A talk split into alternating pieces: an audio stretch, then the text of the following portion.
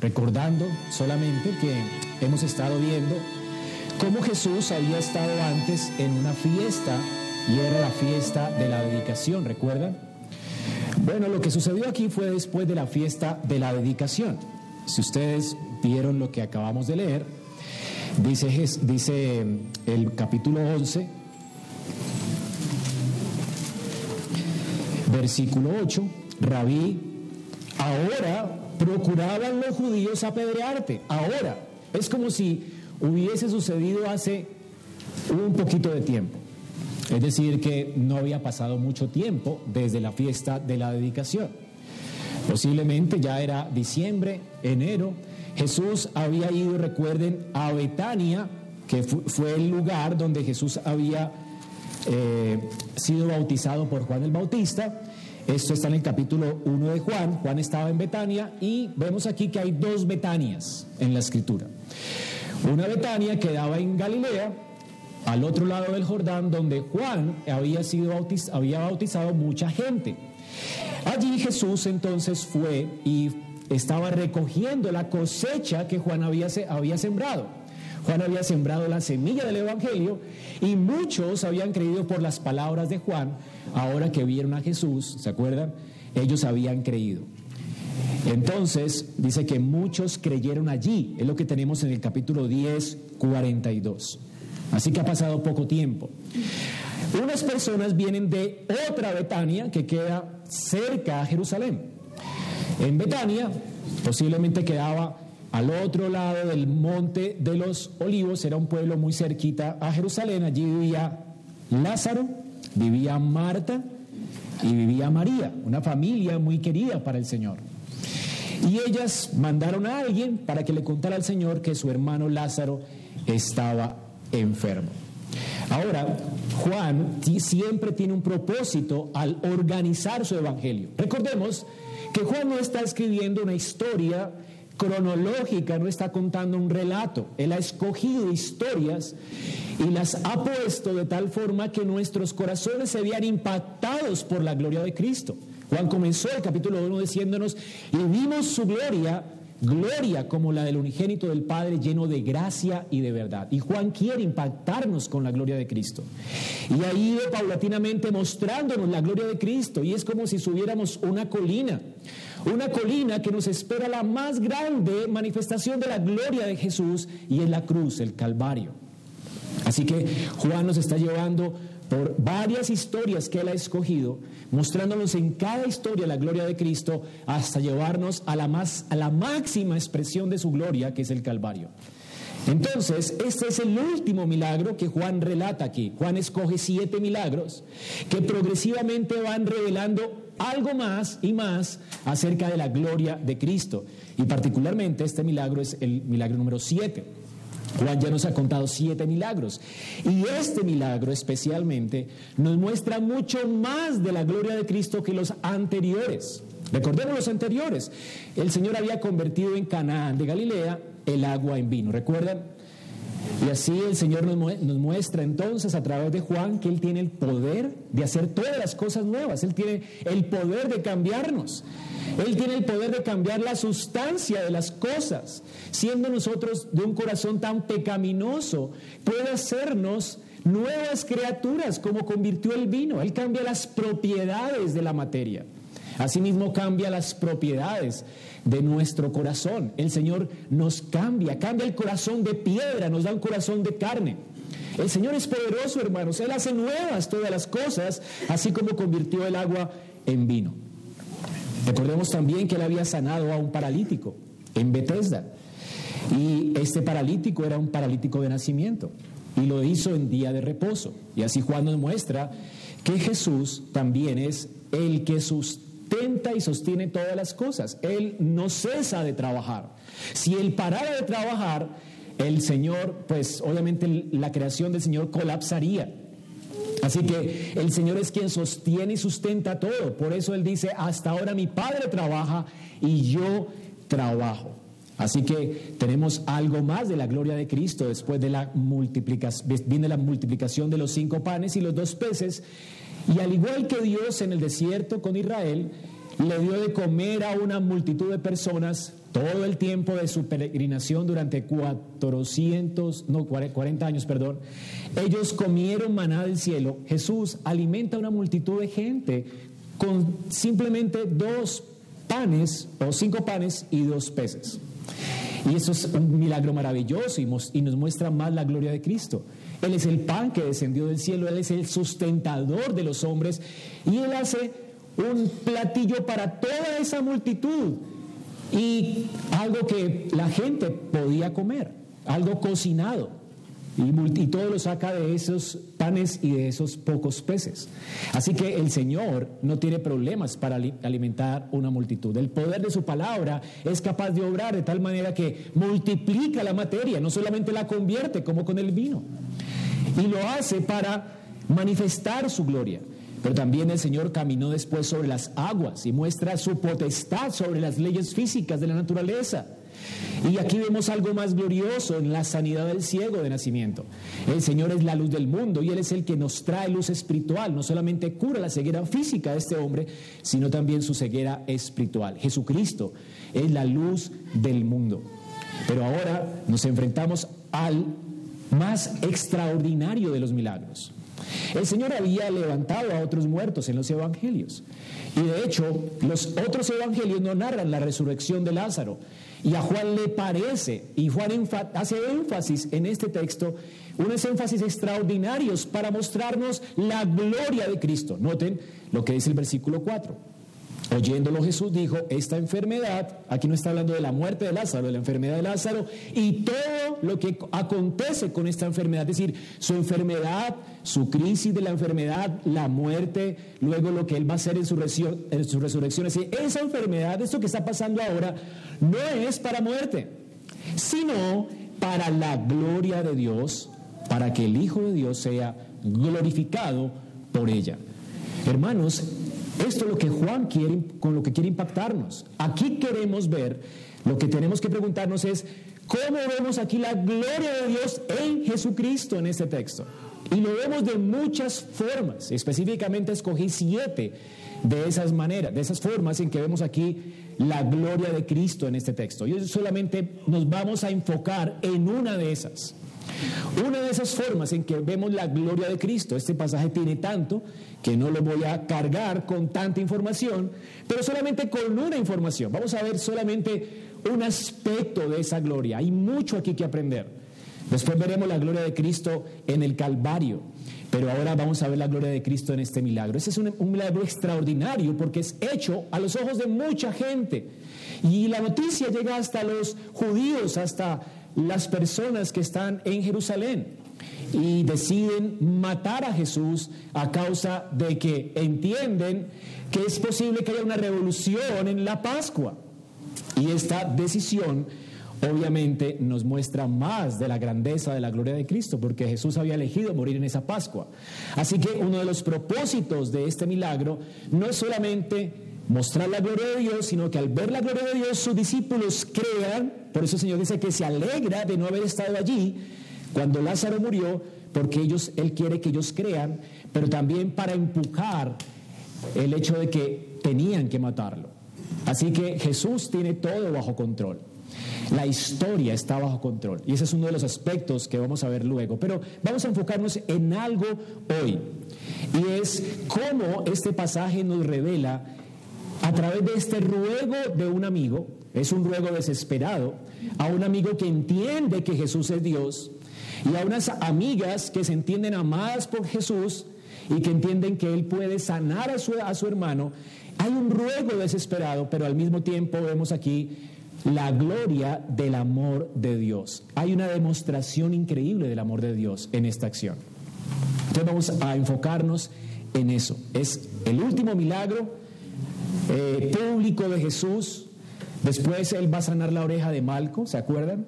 Pero es más privado, ahí no sale de los soldados porque querían invergüenza, porque todos tiemblan por la presencia de Cristo y él tiene que decirles que lo lleven, ¿verdad? Porque él es el cordero que se entrega, a él nadie le quita la vida, él la pone.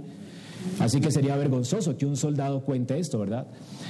Así que este soldado recobra su oreja, pero esto fue algo privado, pero este, este, este milagro es público. Altera a los judíos y obviamente motiva a la fe a los creyentes. Y ese es el propósito de este milagro, que al ver la gloria de Cristo creamos en Él. Y recordemos que ese es el propósito de Juan. Juan quiere mostrarnos la gloria de Cristo. ¿Para qué? Para que creyendo en Él tengamos vida eterna. Y es mi oración por ustedes en esta mañana que puedan apreciar aquí la increíble manifestación visible del amor de Dios en este milagro. De manera que su fe, hermanos, también sea fortalecida. Fue un milagro que ocurrió una vez para fortalecer nuestra fe. Y fue escrito por Juan para fortalecer nuestra fe. Así que, ¿cómo es que vemos aquí la manifestación visible del amor de Dios? Tenemos aquí un ruego desesperado. Juan, dice aquí, estaba entonces enfermo, uno llamado Lázaro, de Betania. Ya les dije dónde quedaba Betania, la aldea de María, Marta su hermano. Y Juan dice, ¿quién es María? María era conocida por la iglesia como la mujer que se postró a los pies del Señor y enjugó con su pelo, con su cabello y sus lágrimas los pies de Cristo y derramó bálsamo, un perfume costoso sobre él. Eh, es posible que haya sido otra diferente a una mujer pecadora que estaba Jesús en una casa y lavó y enjugó los pies del, del Señor. Aunque María era pecadora, si le hubieras preguntado a la hermana de Lázaro, ¿tú eres la mujer pecadora? Ya hubiera dicho sí. Pero posiblemente no era otra mujer pecadora. Es decir, que es, es, en los evangelios se narran dos ungimientos de Jesús. Una mujer que había sido prostituta y otra mujer de la cual salieron siete demonios, que posiblemente haya sido María. Así que María no es la prostituta, más bien es la hermana de Lázaro, una mujer que amaba al Señor, que se sentó a sus pies a escucharlo, mientras su hermana Marta, Marta, afanada y turbada, estás con muchas cosas. Todos han escuchado la historia, ¿verdad? Bueno, mientras su hermana hacía oficio. Marta, por supuesto, ella siempre quería decirle al Señor qué hacer. Marta estaba muy preocupada con sus muchos quehaceres. Y es interesante ver que aquí Juan nos narra que esta es María, ese es Lázaro y esta es Marta. Él está enfatizando en estos personajes para que apreciemos a quién ama Dios. Hermanos, ¿a quién ama Dios?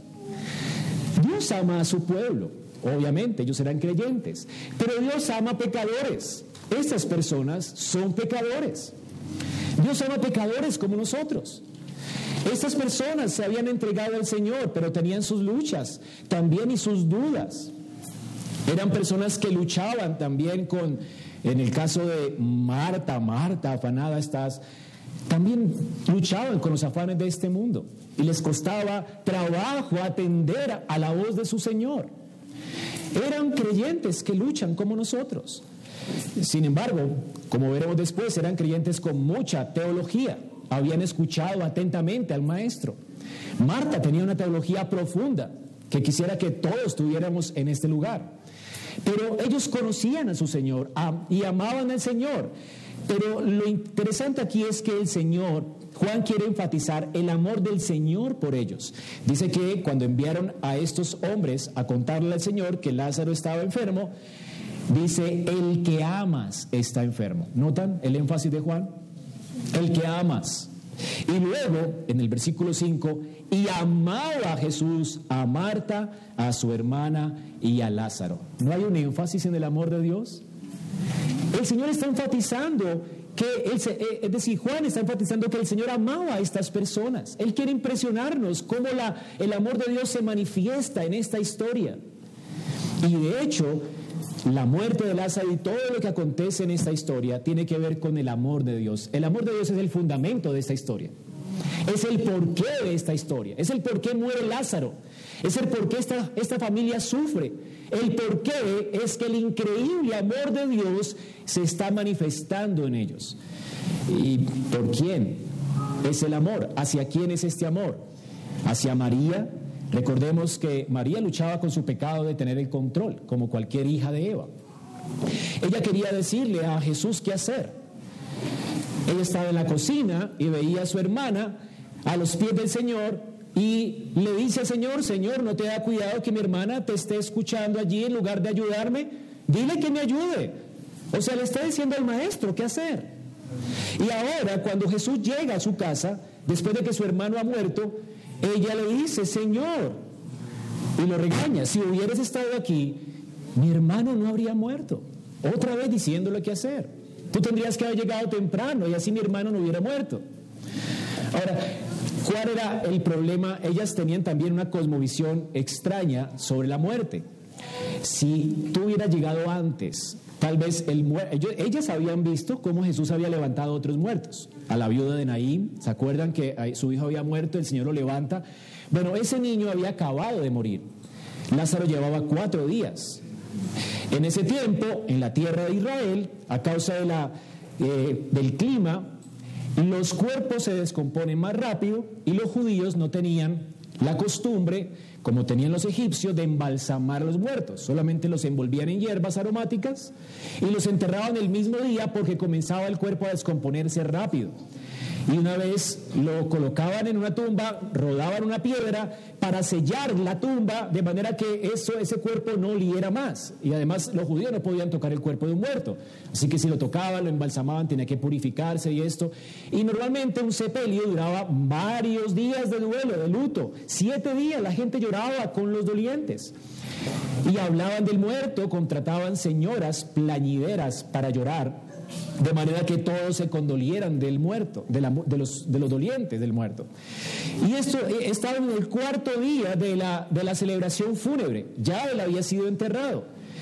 Ahora, el pensamiento de ellos es que si Jesús hubiera llegado antes, entonces se hubiera podido hacer algo, porque para muchos judíos era el, el espíritu de alguna forma quedaba flotando el primer día que se muere. Y como cuando murió la, en la viuda, de, creo que otra viuda que este profeta Eliseo resucitó un, un hijo de, de otra viuda, había acabado de morir. Y él se acuesta y ora al Señor y resucita. Entonces, la idea de ellos es que como que el espíritu flota, pero ya después de que el cuerpo se descompone, ya no hay remedio. Ese es el punto. O sea, era como algo, una resucitación como las de ahora. O sea, si tú llegas al hospital después de que le dio el infarto, es posible que con aparatos y electrochoc, ¡pum! ¿Verdad? Entonces, era, la oración era como electrochoc, como que algo funciona allí y el espíritu regresaba. Y esa era la idea que tenían con las resucitaciones que Dios había hecho antes. Todos los muertos habían sido fresquitos. El Señor los vio y la, y la resucitó. Alguien murió de fiebre y el Señor la resucitó. Muertos fresquitos. Así que el Espíritu todavía estaba allí vagando. Pero el Señor aquí espera cuatro días. Cuatro días, hermanos. Ya el cuerpo está descompuesto. Ya el cerebro no funciona, ya está descompuesto, sus órganos descompuestos. Todo por dentro está mal y hiede. Todos sabían esto. Así que, Señor, ya no puedes hacer nada. Marta dice, llegaste tarde. Y esta era la idea que tenían de la muerte. Ahora, Marta entonces era la mujer afanada que le decía al Señor qué hacer. Una mujer que duda del poder del Señor también, aunque entiende que el Señor es poderoso para sanar. Pero el poder del Señor para ella tiene un límite. Ya después de que llega, ya allí el Señor no puede hacer nada más. Y parece ser así el pensamiento de muchos de nosotros. ¿Cuál es la diferencia entre Lázaro y cualquiera de nosotros que va a morir aquí en esta sala? Es cuestión de tiempo. Y el Señor dice que todos vamos a resucitar o no. Pero cuando sufrimos pérdidas, a veces sucede lo que la escritura nos prohíbe.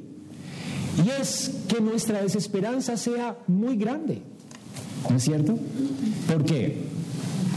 Porque pensamos que la, que, la, que la muerte es el fin de todo muchas veces. O que el Señor no va a ser poderoso para levantarnos de entre los muertos.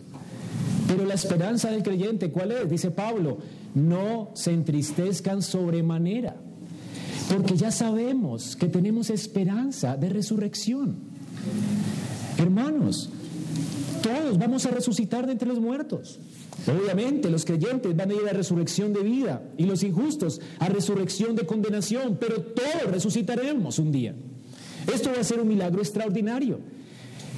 Pero como Marta, a veces nuestra teología no nos alcanza y nos entristecemos sobremanera y necesitamos ser alentados por el Señor. Así que es a esta clase de personas a las cuales el Señor derrama su amor. Personas como Marta, personas como María, que también dudó, ella seguramente dejándose llevar por su hermana, dijo, Señor, si hubieras estado aquí, mi hermano no habría muerto. Otra también, que le pone límites al poder del Señor. Y bueno, y Lázaro había muerto. Y la paga del pecado es muerte. O sea que si usted va a morir es porque es un pecador, ¿verdad? Es decir, Dios tiene que hacer algo para solucionar el problema del pecado. Porque todos vamos a morir. Por lo tanto, Él tuvo que venir a morir y a resucitar para que nosotros tengamos esperanza de resurrección. ¿Y por qué morimos? Porque somos pecadores. Todos aquí vamos a morir si el Señor no viene pronto. Y la razón es el pecado. Así que Lázaro también era un pecador. ¿A quién ama el Señor? A pecadores. Pecadores que van a morir. Pecadores que llevan sobre sí una sentencia de muerte. Pecadores que le han ofendido. Pecadores que dudan de su poder. Pecadores que sospechan de las intenciones del Señor. Pecadores como estos. El Señor también amaba a sus discípulos. Y por eso les dice, me alegra no haber estado cuando Lázaro murió para que ustedes crean. Vámonos. Y Tomás, otro pecador que es amado por el Señor, que se llamaba Dimo, le dice, vamos también nosotros para que muramos con él. Cuando había acabado de escuchar que el Señor había dicho que no iban a morir porque Él es el Todopoderoso, lo vio caminar sobre las aguas, lo vio multiplicar los panes, lo ha visto resucitar muertos, sanar leprosos, pero no cree que el Señor tiene control de la historia. No cree que el Señor tiene propósitos y que nada se puede salir de su plan.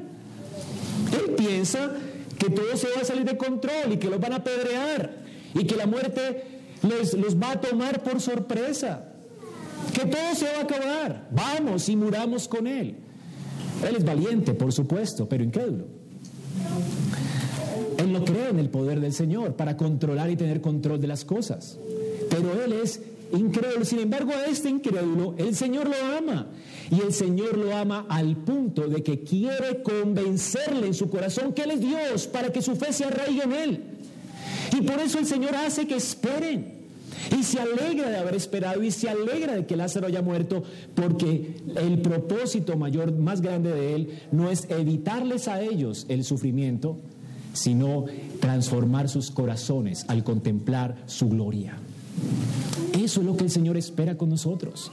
Que al contemplar su gloria seamos transformados en la imagen de Cristo. Por eso, noten lo que dice aquí. El Señor nos ama. Sí, versículo 5. Amaba Jesús a Marta, a su hermana y a Lázaro, a estas personas pecadoras. Por eso, cuando oyó que Lázaro estaba enfermo, se quedó dos días más en el lugar donde estaba. Eh, yo sé que en algunas de sus Biblias no dice por esto, pero allí hay un pues que puede ser traducido por tanto, es decir, es un fundamento, una razón, es decir, el amor lo motivó a esperar dos días más. Es decir, el amor motivó a Jesús a esperar para que Lázaro estuviera bien muerto. Él quería que su amigo amado que le suplicó a él que fuera para que lo sanara, sufriera la muerte, sufriera, y no solamente un dolor normal, sino la muerte. Y quería que sus amigas, las que tanto él amaba, sufrieran la pérdida. Y quería que sus apóstoles sufrieran de temor. Y todas estas manifestaciones de temor, miedo, angustia, todas se juntan en esta escena. De hecho, yo no puedo leerlas sin conmoverme. Es una escena conmovedora porque están todas las, las cosas que nos asaltan, el temor a la muerte, el temor a, morir, la muerte misma, el, el temor a la pérdida, perder a una persona querida, todas las cosas que nos asaltan nuestro corazón, que hacen que nuestra paz se pierda, están en esta escena. Y el Señor las permite para que veamos su gloria. Wow. Y las permite porque nos ama.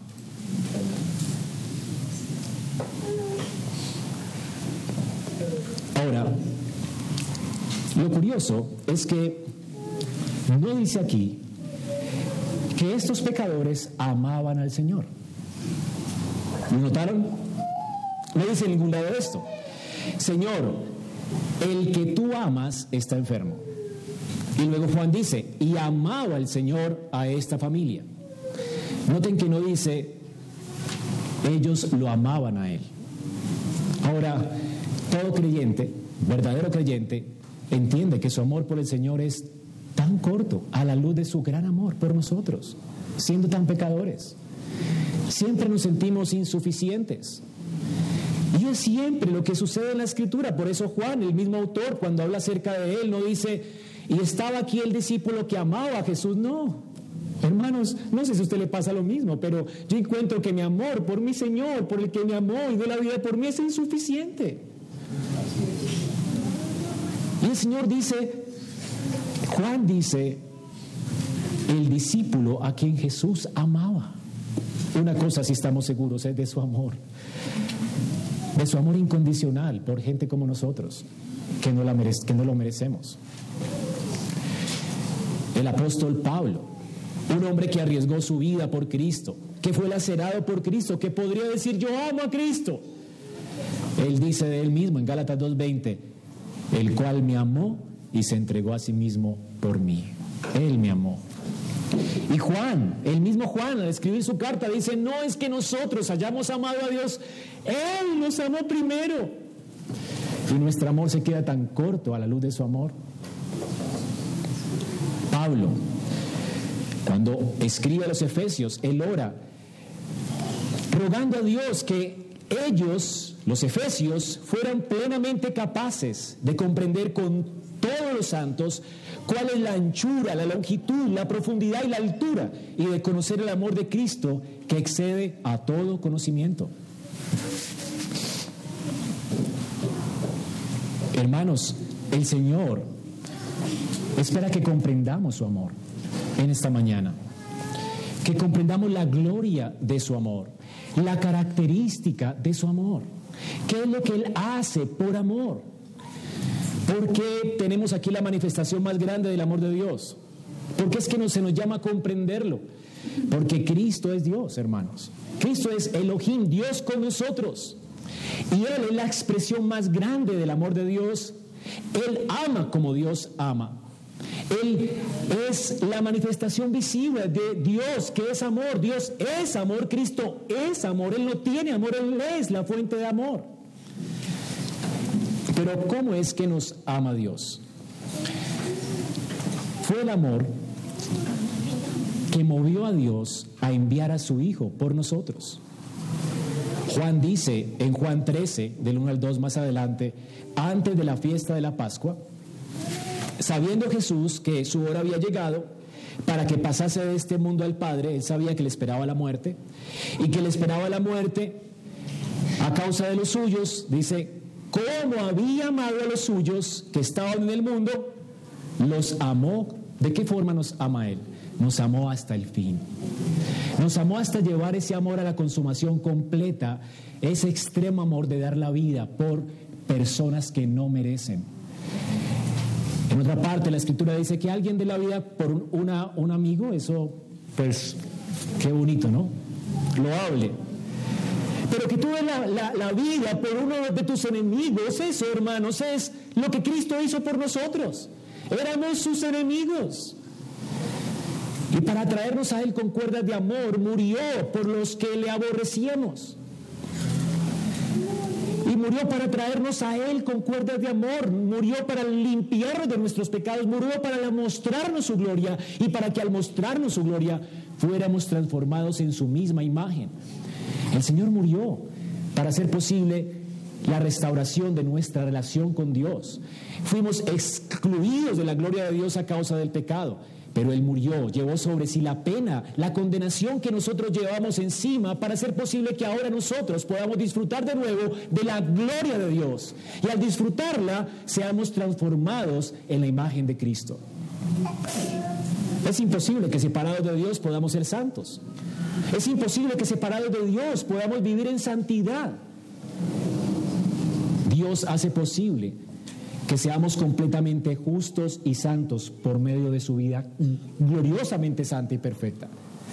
Y que seamos justos delante de Dios por su sacrificio en la cruz y nos da, su espíritu para que al apreciar su gloria también seamos transformados ahora en unión con Él en la imagen de Cristo. El Señor no nos quiere nuestros pecados, hermanos. Él nos quiere ver transformados. Y porque nos quiere ver transformados, hace esto que acaba de hacer acá. Él quiere mostrarnos su gloria porque sabe que es solamente al apreciar su gloria que podemos ser transformados. Y por eso el Señor espera más tiempo, de manera que ellos vean su gloria y no les evita el dolor, porque Jesús ama a esta familia. Uno espera que el texto diga, como Jesús amaba a estas personas, cuando yo que Lázaro estaba enfermo, salió corriendo a sanarle. Uno esperaría eso, ¿verdad? Pero lo que dice el texto, correctamente leído, en el original diría, Jesús amaba a Marta y a su hermano Lázaro. Por tanto, cuando yo, que Lázaro estaba enfermo, se quedó dos días más. Como los amaba, se quedó dos días más. ¿Se han preguntado qué clase de lógica es esta? ¿Un amor que permite el dolor en nuestra vida? Y de hecho es un amor que abrazó el dolor para sí mismo, por nosotros. Y que, y que permite el dolor en nuestra vida por amor a nosotros. Esa es la clase de amor que Dios tiene por ti y por mí. Fue el amor lo que motivó a Jesús quedarse. Jesús sabía que su retraso implicaría la muerte. Hermanos, ¿dónde está aquí el amor del Señor en medio de la muerte, el dolor y el sufrimiento? Y quiero que piensen por un momento, porque no estamos acostumbrados a esas historias, a veces nos parecen como normales por tanta película que vemos, porque Satanás como que quiere hacernos ver la realidad como menos que la fantasía o a veces nos, nos permite entender que la fantasía es lo real y por eso no apreciamos lo que es real y el dolor que es real y las relaciones que son reales. Pero aquí están pasando cosas reales, no es una película, no es una historia, es algo real. Si tú te has enfrentado a este dolor que es real, tú entenderías a Marta, a María y a Lázaro. No sé si tú te has enfrentado a un quirófano y sabes lo que es estar ya en una crisis donde tú sabes que vas a morir. Y tú llamas a alguien para, con la esperanza de que algo haga por ti, ¿verdad? Y más si sabes que es poderoso para sanarte y no llega. Y ruegas y la respuesta no llega. Y sabes que alguien podrá ayudar a tu familiar, a tu madre, a tu papá, a tu hermano. Y sabes que, Señor, ayúdalo. Y él sigue sufriendo y la respuesta no llega y muere. Tú entiendes este dolor, ¿verdad? Ahora yo he experimentado este dolor y es horrible. Es horrible, hermanos. Para superar la muerte de un papá, para superar la muerte de un hermano, es horrible. Y más si lo estimas. De hecho, estas mujeres dependían de su hermano. Ellos vivían en Betania, el lugar de los pobres. Y mujeres solas en ese tiempo, ¿cómo se las arreglan? Era difícil ser mujer en el tiempo de Jesús.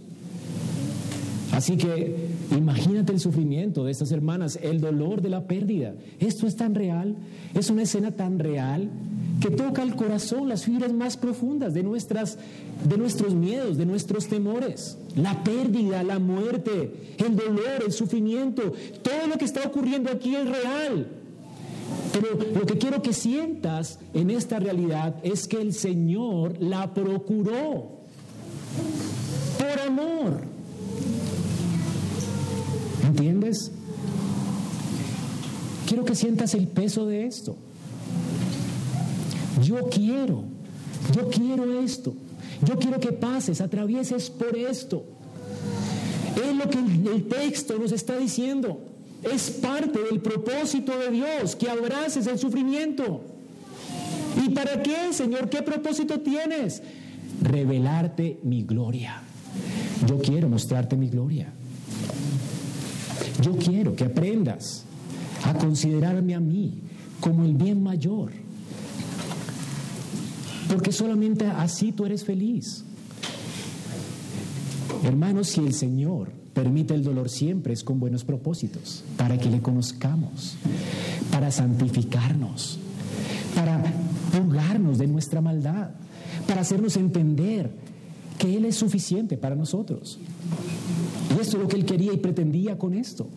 Que ellos pudieran creer que Lázaro y María y su hermana, al atravesar este momento de sufrimiento, pudieran confiar más en Él y pudieran tener su confianza tanto en Él que Él fuera suficiente, tan suficiente y con tanta confianza que pudieran aún abrazar el sufrimiento y la pérdida de sus propias vidas, porque hermanos, la iglesia iba a ser perseguida horriblemente y muchos de ellos iban a morir de una manera terrible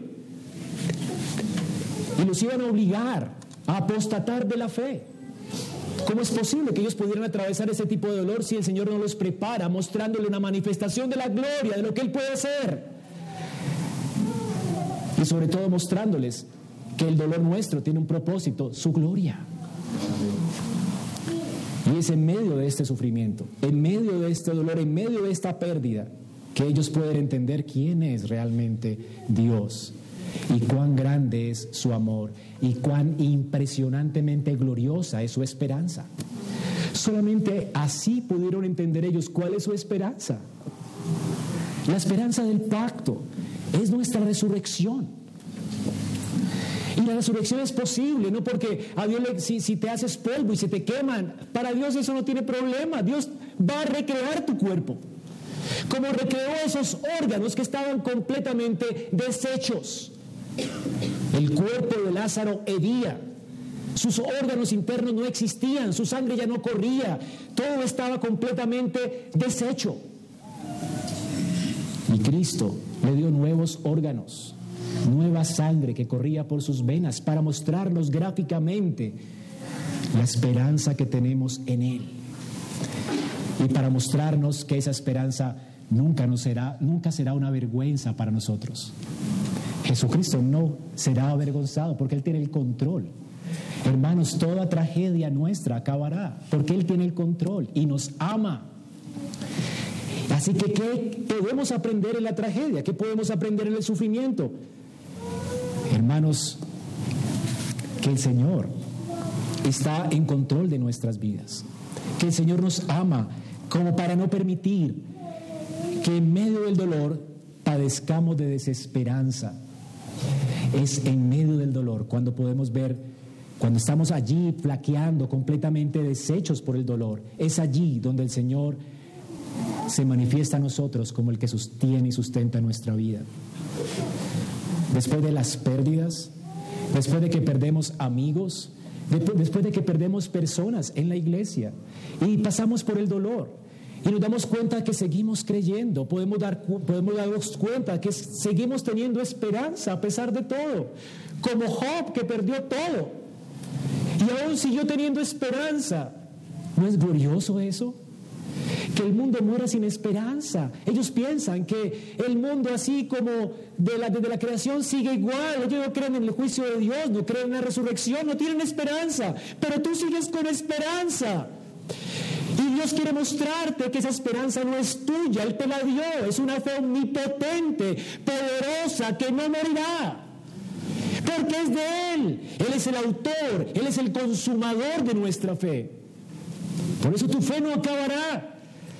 Y el Señor te muestra y te guía por el dolor para hacerte entender el tipo de fe que tienes y que te ha dado, que es como el oro, que aunque venga fuego, aunque sea purificada por fuego, es una fe que se mantendrá firme, pura y te hará más santo y más piadoso. Cuando Satanás piensa que el pecado de un hermano te va a arrastrar a ti también a pecar y que el dolor de ver al mundo en pecado, eso te va a arrastrar a ti y cuando ahora el Señor en medio de esa tentación te sostiene y te coloca y te sostiene en sus manos y te hace perseverar, allí viene el triunfo del Señor en nuestra vida. No apostataremos, porque la fe que tenemos es de Él. Y en lugar de permanecer en el pecado, en lugar de seguir el pecado, en lugar de desesperanzarnos, salimos con más fortaleza de la prueba. Hermanos, para mí es grandioso el amor de Dios. Hemos pasado por tanto nosotros Y soy muy joven. Y los que tienen más edad seguramente. Pero el que hoy pueda seguir teniendo esperanza, solo es por el poder de Dios. Solo es por su gracia. Y si no hubieras pasado por la pérdida, el dolor, hermanos, ¿cómo nos daremos cuenta de que está hecha nuestra fe? Siempre saldremos más fortalecidos, porque el Señor nos toma siempre como en alas de águila. Y por eso los jóvenes pueden flaquear y pueden caer y tropezar los demás. Pero nosotros tenemos en Cristo nuestra fortaleza. Él es fuerza alcanzado. Él da fuerzas al que no tiene ningunas. Tú sientes hoy que no tiene ninguna fuerza. Yo me he sentido así. Pero cuando siento que no tengo ninguna fuerza, el Señor me lleva en alas de águila y me purifica más. Y me hace vivir más para su gloria. En lugar de dejarme en el fango y en el polvo, el Señor nos restaura. Cuando todo había acabado para Job, el Señor lo levantó del polvo y lo restauró un bien mayor. Por supuesto, Dios era su bien mayor. Antes había creído en ti, mas ahora mis ojos te ven. Ahora conozco quién me ha dado la fe. Si antes Él estaba en el piso, los amigos querían que renegara de Dios. Y él seguía esperando en el Señor, aunque estos mis ojos se deshicieren, aunque yo mismo muriere, con todo, con estos ojos vería al Rey de Gloria. Él seguía con la esperanza de la resurrección, y es el Antiguo Testamento. Porque él confiaba en el Mesías que vendría. Job, un hombre antes de Génesis. Y cuando estaba en el peor de los estados, cuando todo lo hubo perdido, cuando todos los amigos le recordaban que era un pecador, él siguió colocando su esperanza en Dios y pudo ver su gloria. Cómo Dios maneja los hilos de la historia. Él tuvo que guardar silencio por la sabiduría de Dios. Y después de su prueba, Él ama más al Señor. Y lo demás, que le he restaurado, la gente se impresiona porque Él recibe más vacas, más dinero, más cosas, pero eso para él ya no es nada, porque él tiene un bien mayor. Él ha visto la gloria de su Señor. Y cuando ve la gloria de su Señor, basta, porque Él basta. Y esto fue todo lo que Job vio. Cristo basta. Hermanos, solo Él basta. Y por eso nos hace atravesar por estos valles. ¿Y no es interesante lo que leímos hace ocho días? ¿Qué dijo el Señor a sus ovejas? Ellas oyen mi voz yo las conozco y ellas me siguen. Y nadie las podrá arrebatar de mi mano. ¿Él quién es para nosotros? Él es un pastor. Él es nuestro pastor. Él se está identificando con el pastor del Salmo 23. Ahora, no está comprobando esto, que Él es el pastor de su pueblo. Él está guiando a estas sus ovejas a través de los valles de sombra de muerte. Ellas atraviesan el valle de sombra de muerte, como en el Salmo 23, literal, literal, hermanos. Es una historia que ejemplifica nuestra historia. Todos aquí vamos a dolernos por la muerte de alguien, por la separación de nuestro cuerpo, por el temor a la muerte, todos. A menos que el Señor regrese, ¿verdad? Y nos encontremos con Él en gloria y seamos transformados en un abrir y cerrar de ojos. Pero todos vamos a morir. El punto es que si Él es mi pastor, Él me hará atravesar por ese, Él me hará atravesar por ese valle de sombra de muerte. Pero tú no tienes que temer mal alguno, porque Él está allí contigo. Y sabes, su vara y su callado te infundirán aliento. Ahora, la vara no es para pegarte a ti, es para defenderte a ti. La vara del pastor era para acabar con los lobos. Y el callado es para coger tiernamente la oveja y traerla otra vez al rebaño, encaminarla, guiarla, porque el Señor no quiere que nos perdamos ni que nos ensuciamos con el pecado. Él con suave callado nos atrae a Él y con su vara nos defiende del lobo. Él es De hecho, aquí lo vamos a ver después, con sus fauces llenas de ira contra la muerte, defendiéndonos contra ella. Y él mismo se pone de frente a la muerte para sufrirla él, de manera que su pueblo no la sufra. Porque él aborrece la muerte, así como aborrece el pecado. Y nos quiere traer con él, con su, él, con su callado, porque nos ama. Y es por eso que permite el dolor. Él no quiere, hermanos, que nosotros nos perdamos ni perezcamos a causa del pecado. Y es por causa de su amor que Él permite el dolor en nuestra vida. El dolor muchas veces, ¿qué hace en nosotros? Nos muestra cuál es verdaderamente nuestra necesidad. A veces sufrimos dolor porque pecamos. Y la Biblia nos dice que Dios al que ama disciplina, Hebreos, y azota aquel que recibe por hijo. Muchos de nuestros dolores son parte de los, del amor de Dios por nosotros. Dios a veces permite el dolor para que, no es porque hayamos hecho algo en particular, pero lo permite para que Él sea nuestro bien supremo y podamos apreciar más su gloria. A veces lo permite porque no entendemos a las buenas y no queremos dejar ese pecado. Y por eso dice que muchas personas que toman de la Santa Cena indignamente, el Señor los va a castigar si es que son hijos. Si no son hijos, no les va a dar nada, van a morir tranquilos en sus pecados, como Esaú. Pero es porque Dios amó a Jacob y es porque Dios aborreció a Esaú que Esaú la pasó bien en la vida. Pero como Jacob era un terco, era un engañador, estaba acostumbrado al engaño. Dios no lo quiere así. Dios quería a Jacob humillado, dependiendo de Dios, confiando en Dios y en sus promesas. Y así lo trató con vara. Permitió que trabajara 14 años por su esposa. Permitió que fuera engañado. Y luego cuando estaba en el polvo, en su miseria, sin nada, el Señor le dice, ya aprendiste la lección. Y luego el Señor lo prospera, ¿verdad? Y le da la idea de las varitas y lo prospera con ganado y él sale con gran riqueza de la casa de su suegro. Pero después de que ha entendido que Dios es todo para él. Y cuando él se hace viejo, él ha entendido su vida en Génesis, tú lees Génesis, y él dice de él, a Faraón, los días de los años de mi peregrinación son 130 años. Pocos y malos han sido los días de los años de mi vida. Y no han llegado los días de los años de la vida de mis padres. Él sabe que sus, él la pasó mal en esta vida.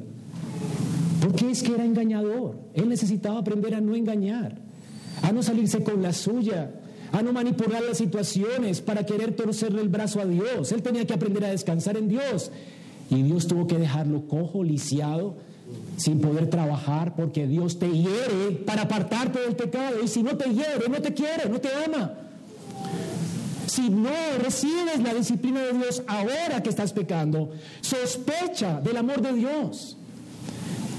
Porque que yo sepa, la Biblia dice, Dios al que ama disciplina. Y si tú sigues con tu pecado, a pesar de que vienes a la iglesia, es porque no eres hijo.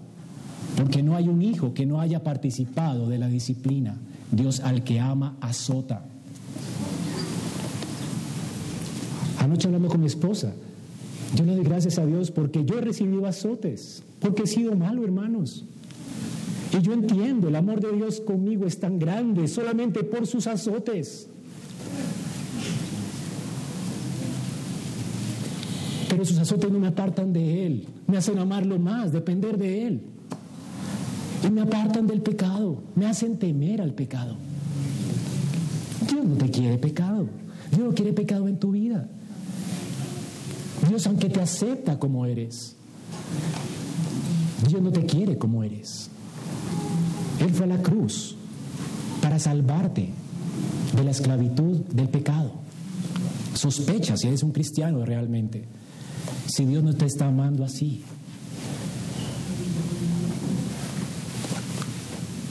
Dice Génesis, después de que Jacob fue humillado, ya para morir. ¿Cómo murió Jacob?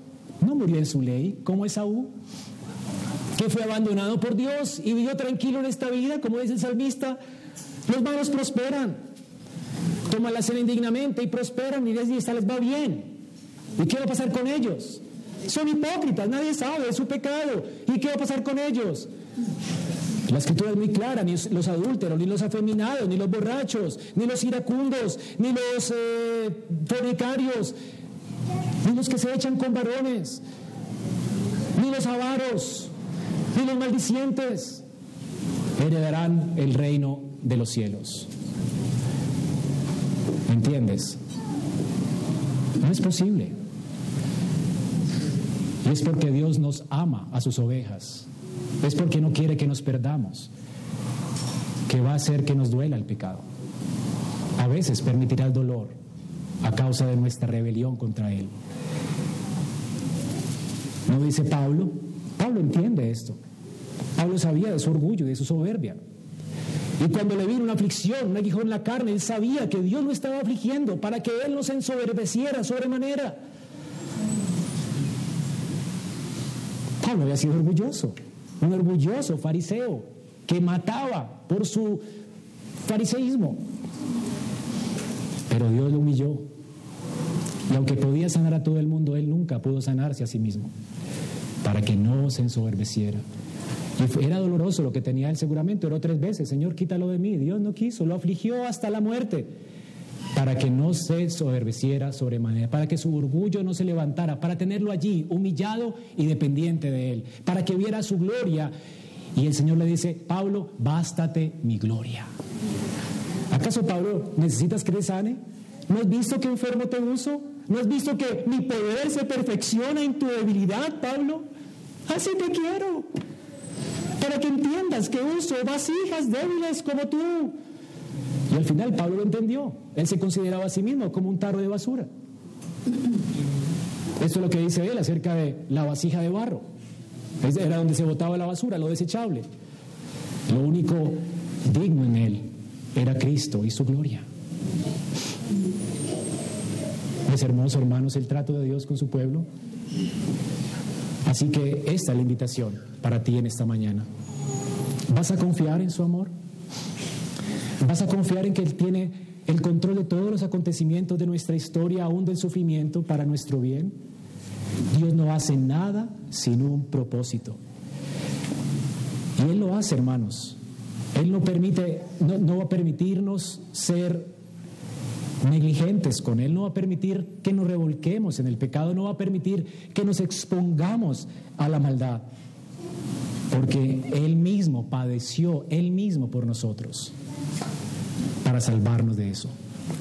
Primera de Pedro dice, porque también Cristo padeció, sufrió una sola vez por los pecados. El justo por nosotros, los injustos, ¿para qué? Para llevarnos a Dios. Así que siendo la verdad, siendo la verdad muerto, Él murió de verdad, muerto en la carne, pero vivificado en espíritu. ¿Por qué murió Cristo? Él no tenía que morir, como nosotros. Él murió, Él se ofreció a sí mismo por nuestros pecados. ¿Para qué? Para que pudiéramos ver la gloria de Dios, para limpiarnos de nuestros pecados. ¿Tú crees que el Señor te va a dejar igual? Y además, si eres creyente, no esperas tú que el Señor te quite el pecado esperas tú también un tratamiento radical con el pecado? ¿Acaso no te estorba el pecado? Bueno, eso espero que sientas tú si eres creyente. Todo creyente aborrece el pecado y ama a Dios. Por eso puede decir con Pablo, para mí el vivir es Cristo y el morir es ganancia. Porque la muerte me promueve a la gloria donde ya no existirá más el pecado. Así que todo el que tiene esa esperanza, por eso se purifica a sí mismo para participar de su santidad. Y el Señor provee el dolor para que participemos de su santidad. El Señor dice también, cuando oró por nosotros, Señor, aquellos que me has dado, quiero que yo, donde yo estoy, también estén conmigo. Y por eso iba a la, iba a la cruz, para que vean mi gloria. La gloria que me has dado, porque me has amado hasta antes de la fundación del mundo. Así que hermanos, eso es lo que Dios quiere, que veamos su gloria. Y oró por eso. ¿Y tú crees que las oraciones de Cristo no serán respondidas? Claro que sí. ¿Y cómo vamos a poder ver la gloria del Santo Dios? Él nos está llevando a través de la justificación, santificación y glorificación. ¿Cómo? Si no participamos de ese proceso, veremos su gloria. Ahora, una cosa más, hermanos, para terminar, en palabras de William Cooper, dice él en un himno, oh santos, temerosos, cobrad valor. Las nubes que tanto os amedrantan, llenas están de misericordia y amor. Lloverá bendición sobre vuestras cabezas.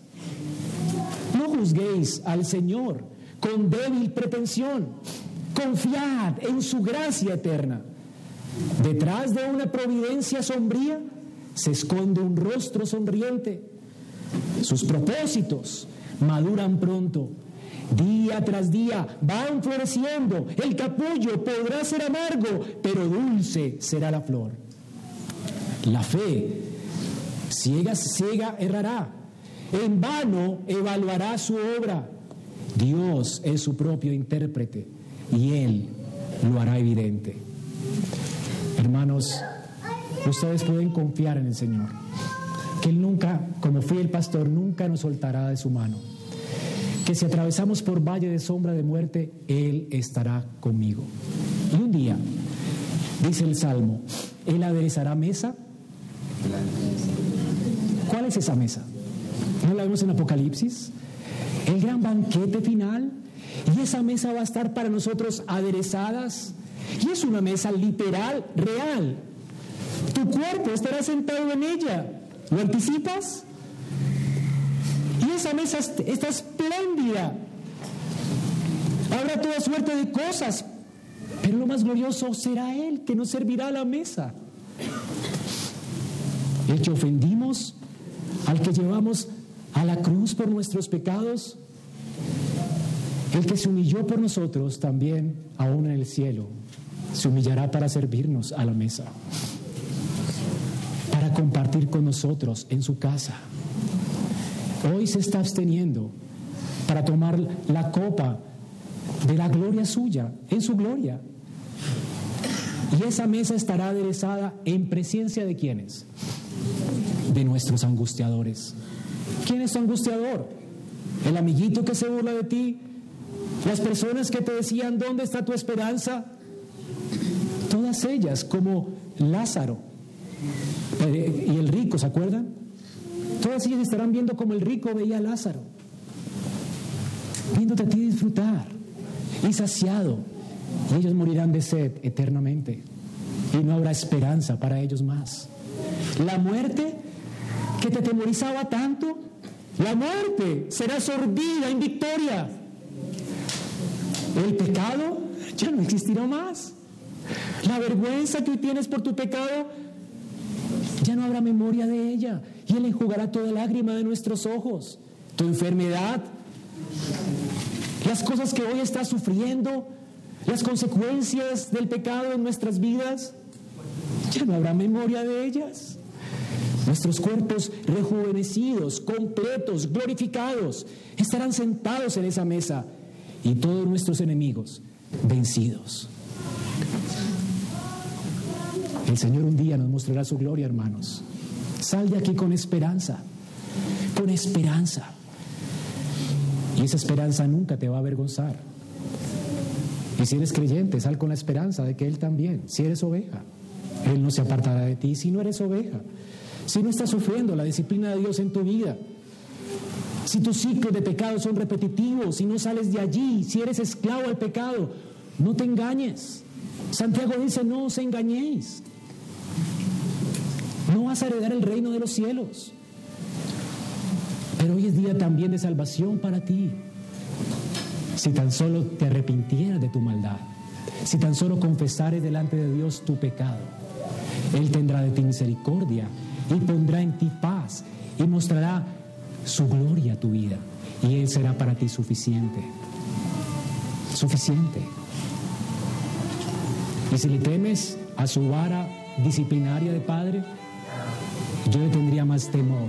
Yo prefiero ser disciplinado ahora con su vara que ser juzgado en el infierno para siempre. Los dolores de nuestra carne son temporales, pero los sufrimientos del infierno serán eternos. Ven a Cristo hoy. ¿Por qué? ¿Por qué abandonarte en los brazos del pecado? Cuando un pastor te está llamando en arrepentimiento y fe a venir a Él, vamos a orar. Esperamos que este mensaje haya sido edificante para tu vida. Si deseas este y otros mensajes, visita nuestra página en internet iglesiaraa.org. Este es un recurso producido para la Iglesia Cristiana Bíblica Raha.